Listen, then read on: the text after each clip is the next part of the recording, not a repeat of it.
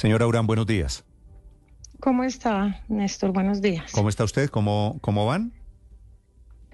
Eh, bien, muchas gracias. Gracias por atendernos. Quisiera preguntarle, doña Elena, ¿con qué consideraciones, cómo es la idea que al final el gobierno aceptó de retirarle las condecoraciones al general Arias Cabrales? Pues, eh, mire, yo lo que, lo que puedo decir es que eh, esta persona ya fue condenada por la Corte Suprema, como ustedes bien lo saben. También saben que la Corte Interamericana condenó a Colombia por estos hechos y en la audiencia que tuvimos en la Jurisdicción Especial para la Paz, él eh, no reconoció absolutamente nada y más aún se ufanó de sus medallas. Y ahí fue que a mí me resultó un poco eh, contradictorio la situación, cómo es que una persona eh, que fue condenada por crímenes de lesa humanidad y de guerra, al mismo tiempo tiene sus condecoraciones. Y eh, basándome en la experiencia de otros países del mundo, en donde criminales de guerra tienen que sentarse al banquillo y se les retira este tipo de, reconocimientos, pues me pareció que era eh, lo correcto como medida para, para fortalecer la democracia e incluso a la institución castrense que rechace estas personas que cometen estos daños a la sociedad y a su propia institución. Entonces, por eso a mí también me llama un poco la atención que haya una reacción de parte de, de pues de los eh, eh, militares retirados de Acore, porque en vez de sancionar en conjunto este tipo de, actos criminales, los avalan, los protegen y se ponen del lado del perpetrador. Sé que es un tema muy complicado en Colombia, pero sé que es el deber ser de las cosas y es lo que se hace en todas las democracias del mundo. Entre otras cosas, doña Elena, el presidente Petro dice estar basado en un decreto del año 2015, creo recordar eh, que, que, le permite esto, retirarle las condecoraciones cuando hay condenas y cuando hay casos estos dolosos de violación de derechos humanos. ¿Ustedes conocían la existencia de ese decreto?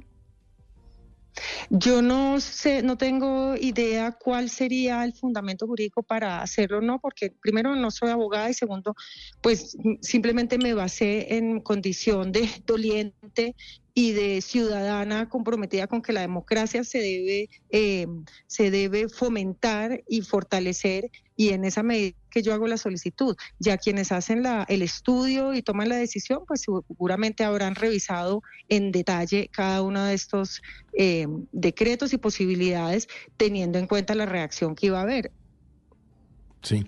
Doña Elena, ¿qué le dice usted a quienes dicen que es un contrasentido que quienes se tomaron el Palacio de Justicia estén hoy gobernando y quienes trataron o recuperaron el Palacio de Justicia estén hoy condenados?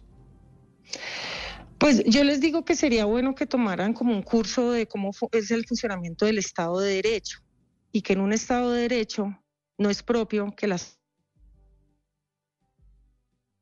Doña Elena, quisiera preguntarle sobre las condecoraciones. Esas que le están quitando hoy al general Arias Cabrales, ¿tenían que ver con actos del servicio producto de la recuperación o la retoma del Palacio de Justicia? 8.40 minutos de la mañana estamos hablando con Elena Urán, que fue la promotora padre, la precursora de la solicitud ante el Ministerio de Justicia para que el Estado colombiano le quitara las condecoraciones al general en retiro del ejército Luis Armando Arias Cabrales. Ese artículo de la Constitución. Ese artículo, Néstor, ese artículo 220 de la Constitución Política de Colombia dice los miembros de la fuerza pública no pueden ser privados de sus grados, honores y pensiones, sino en los casos y del modo que determine la ley, que es el punto de discusión de un sector que defiende a la fuerza pública, que defiende a los militares, frente al decreto que está presentando el presidente Gustavo Petro, un decreto del 2015 que es en el que se ampara y se escuda el presidente para soportar, para defender la decisión de quitarle las condecoraciones y los honores a este general. Lo que pasa, Felipe, con el tema del general Arias Cabrales, a mí me parece es el, el timing, ¿no? La oportunidad en el mismo momento en que estaban en el mm. homenaje a la M19, pues viene esta degradación, la eliminación de las medallas, de las condecoraciones que tiene el general Arias Cabrales, y entonces eso alborotó un poquito más el avispero, y por eso la, gran cantidad de reacciones políticas. Habría que mirar en detalle, Néstor, em, Eh, ¿qué, este decreto, qué tipo de decreto es? ¿Es decreto reglamentario? ¿Es decreto ley? ¿Qué es? Porque no sabemos, yo no, yo no lo conozco, no lo he leído. Y si es reglamentario y reglamentario de qué ley, esto en contraposición al artículo 220 de la Constitución, de la que, pues, que nos acaba de leer eh, eh, María Camila. Porque la verdad es que jurídicamente yo no sé qué tan consistente sea esta decisión, Néstor. Mm, sí, Felipe, Pero no mire, sé... Néstor, no hay ninguna conexión Políticamente entre- tiene toda la connotación, ¿no? Sí, de acuerdo. Pero, pero no hay ninguna conexión entre el homenaje o el- el- la conmemoración que se hacía ayer del robo de la no, espada es de una, Bolívar. es una, es una curiosa es un- coincidencia. digamos que es una curiosa Porque como coincidencia.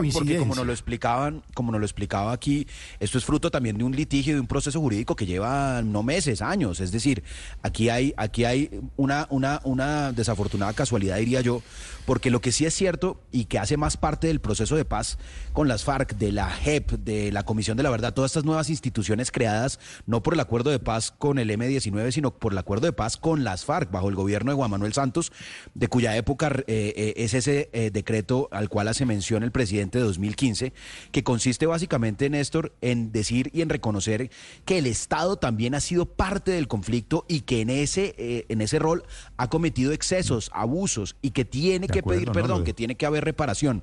Y ahí la reparación también Sí, sol- tiene que ver con este acto de, de retirarle las condecoraciones cuando esas condecoraciones fueron otorgadas en medio de situaciones que hoy la justicia y el proceso de paz y de reconstrucción de verdad reconoce que fueron pues Sí, excesos hay- del Estado, abusos le- o crímenes del Estado. Le iba a decir Luis Ernesto que solo hay que recordar que para estos efectos el general Arias Cabrales está condenado por la justicia colombiana. No sé si me escucha todavía, doña Elena.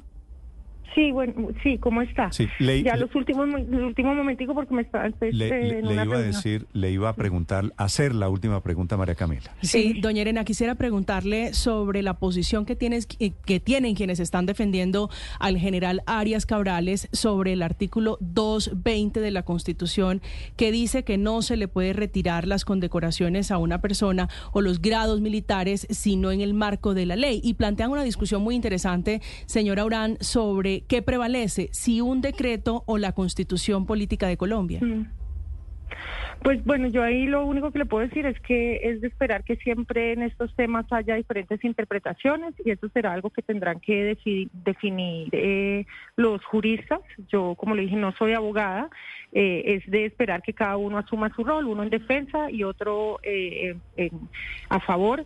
Entonces, pues eh, bueno, pues ya se, se, se verá cuál es el desenlace. Eh, entiendo que esto de todas formas es algo, y vuelvo y lo repito, algo importante para el país, que abre una puerta para otros casos y que deberíamos sancionarlos de manera conjunta y no seguir avalando este tipo de actos que nos dañan a todos, a Vale. todos, no solamente a quien comete los crímenes, sino a toda la sociedad. La Esto me pudo haber pasado a mí, le puede haber pasado a cualquier persona. La dejo que atienda sus compromisos. Doña Elena, muchas gracias. gracias. Chao, adiós.